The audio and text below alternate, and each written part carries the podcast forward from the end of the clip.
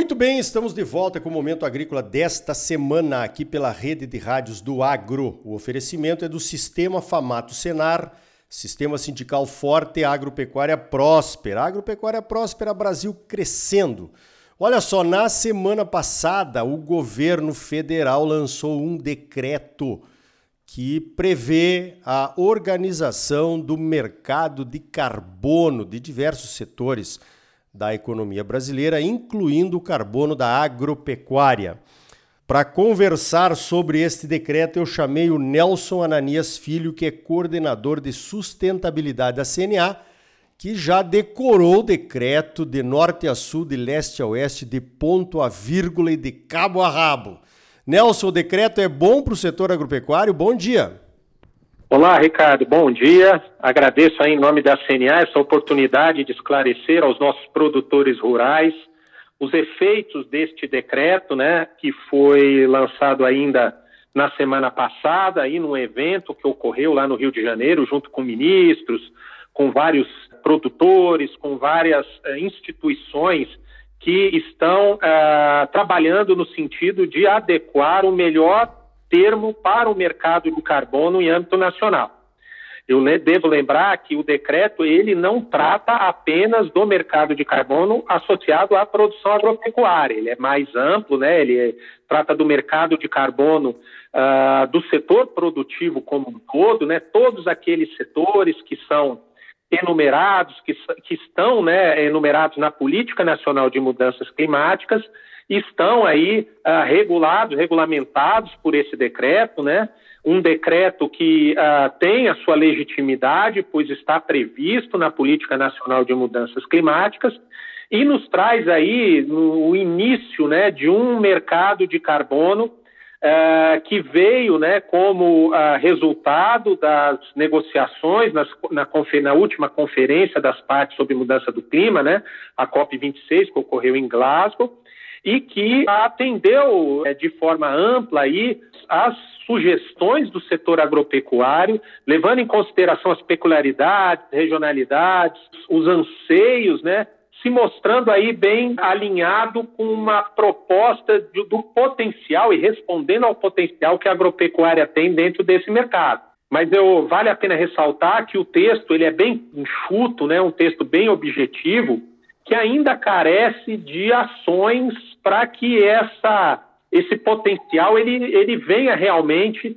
fazer parte de uma renda alternativa ao produtor rural, né? Lembrando que o produtor rural, em qualquer mercado de carbono que seja, ele não é o carro-chefe da produção, né? Ele vai associar as boas práticas agropecuárias do setor, né? Daquelas, daquelas boas práticas que já vêm sendo implementadas pelo produtor rural mas sinaliza aí o início de um mercado de carbono com potencial muito bom para a agropecuária brasileira. Positivo. Nós estávamos esperando isso ansiosamente aqui no setor agropecuário, com certeza, porque nós já temos diversas iniciativas e adoção de tecnologias que mostram que a nossa produção agropecuária pode ser uma solução para diminuir as emissões de carbono, inclusive, em, em algumas situações, até sequestrando carbono, né, que seria emitido até por outras atividades brasileiras aí da economia.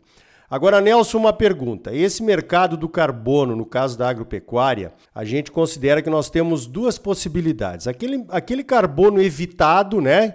Por exemplo, com o plantio direto, que evita a emissão de CO2 via a economia do óleo diesel, e tem o carbono sequestrado, aquele carbono das reservas legais e das áreas de preservação permanente. Esses dois carbonos estão contemplados no decreto ou é só esse do carbono evitado pela produção agropecuária, Nelson? Não, é, na verdade, o decreto ele não chega a esse nível de detalhamento, tá? Ah, essa discussão ela ficou a cargo do que ele cria como os planos setoriais de mitigação, né? Então, o decreto basicamente cria dois instrumentos: o Plano Setorial de Mitigação e o Sistema Nacional de Redução de Emissão de Gases de Efeito Estufa. Essas questões de o que entra como ah, ativo aí nesse mercado de carbono, gerando crédito de carbono, né? Que é aquilo, crédito de carbono é aquele crédito utilizado para cumprir a obrigação setorial, e o crédito carbono certificado, que é aquele crédito de carbono a mais que a gente consegue reduzir e que pode ser negociado no mercado de carbono, será definido nesses planos setoriais. Então, teremos que reunir o setor. Ah, um ganho muito grande nesse decreto foi a nossa atuação lá junto a, ao ministro do Meio Ambiente, que ah, recepcionou muito bem a inclusão do ministério, o ministério setorial relacionado ao setor produtivo, para que ele opine também nessas questões. Então, teremos que fazer aí um trabalho junto ao Ministério da Agricultura para que essas regras que diga o que é NDC, o que, que é, o que vai entrar dentro das ações para cumprir as metas que o Brasil assumiu lá no Acordo de Paris, tanto no, no, na, nas NDCs, que são as metas, setor, as metas do país, quanto nos acordos multilaterais, né, a redução de emissão, a emissão de metano e tudo, como isso vai entrar na contabilidade. Isso aí a gente vai ter que chegar nesse acordo setorial e dizer, né, o que é NDC, o que é offset, ou seja, o que a gente está fazendo a mais para cumprir a NDC e o que é mercado voluntário, né? O mercado voluntário, apesar de não exigir regras, porque você está fazendo isso parte a parte, né, negócio a negócio, é, ele não exige uma normatização. Mas se a gente tem essa, essa norma, se a gente tem essas regras, ele fica muito mais fácil de ser implementado. Então, o que vai entrar como mitigação, como não emissão, como estoque de carbono, ainda será discutido. O decreto, ele traz aí sim conceitos importantes, por exemplo, como a unidade de estoque de carbono, que apesar de não estar previsto no mercado de carbono formalmente, ele pode ser utilizado sim como forma de cumprimento de metas, ah, como forma de, ah, ah de promover eh, o, atingimento dos, das metas setoriais. Mas isso ainda vai depender das negociações, dos acordos setoriais e o que o governo e o NFCCC, que é o órgão máximo, né, que trabalha as questões das mudanças climáticas da ONU, ele vai entender isso como cumprimento de metas ou não. Positivo. Então estamos ainda no início, né? Nós ainda temos muitas discussões pela frente para entender exatamente todo o, o, mercado realmente que esse novo decreto vai trazer para as mitigações de carbono brasileiras. Agora, Nelson, você se referiu aí a um plano setorial de mitigação. O que, que significa isso? É da porteira para dentro, aí no caso da produção de cereais, fibras e oleaginosas, né? Ou inclui também os outros elos da cadeia produtiva, por exemplo, no caso dos grãos, os cerealistas, as tradings e as indústrias. É, na verdade, o plano setorial de mitigação, quem define é o país que define até onde a gente quer chegar dentro das metas setoriais, tá? O Brasil, enquanto ah, contribuinte nas, nas metas de redução, ou seja, ele apresentou uma proposta dentro, no âmbito da COP26, dizendo que ele vai fazer esse sistema de redução da, da, produção agropecuária baseado na implementação do programa ABC, né, e agora né, o programa ABC. Então, a gente te, teremos metas dentro da porteira né, de cumprimento dessas reduções para fins de cumprimento da meta setorial, mas não impede de que essas ações e esses carbonos certificados, ou seja, aqueles que deixam de ser emitidos, possam ser internalizados na cadeia como um todo. Vai depender do projeto apresentado por cada setor. Então, se o setor ele entrega, integra um projeto e ele propõe um projeto que vai da agroindústria até dentro da porteira, é um projeto elegível.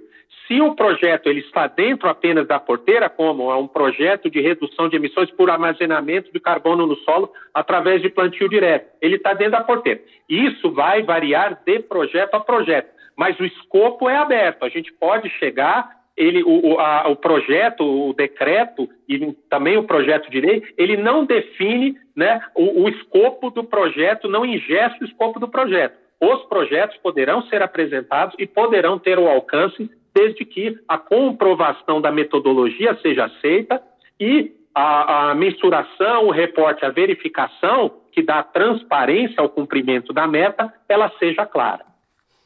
Muito bem, então estão aí as primeiras análises do novo decreto do mercado de carbono que foi lançado semana passada pelo governo federal Eu conversei com o Nelson Ananias Filho, que é coordenador de sustentabilidade da CNA, e é claro, a CNA vai estar atuando né, para que os interesses dos produtores sejam preservados, garantidos e compensados financeiramente nesse novo mercado de carbono que nasceu, então, digamos assim, semana passada aqui no Brasil. Nelson, parabéns pelo trabalho, obrigado pela tua participação aqui no Momento Agrícola. Muito obrigado, Ricardo. E a gente mobiliza e chama os produtores rurais para participar desse momento importante que é a definição dos planos setoriais. A CNA está sempre à disposição aqui para entender, para atender o melhor interesse dos nossos produtores.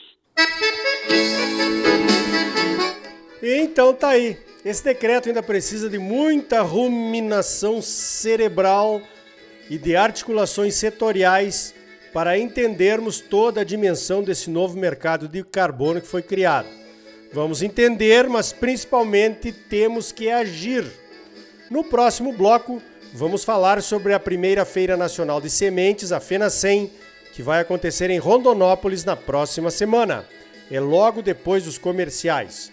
E ainda hoje, mais detalhes sobre o Famato Embrapa Show, a grande feira de tecnologias das Embrapas, que vai acontecer nos dias 22, 23 e 24 de junho no cenário rural em Cuiabá.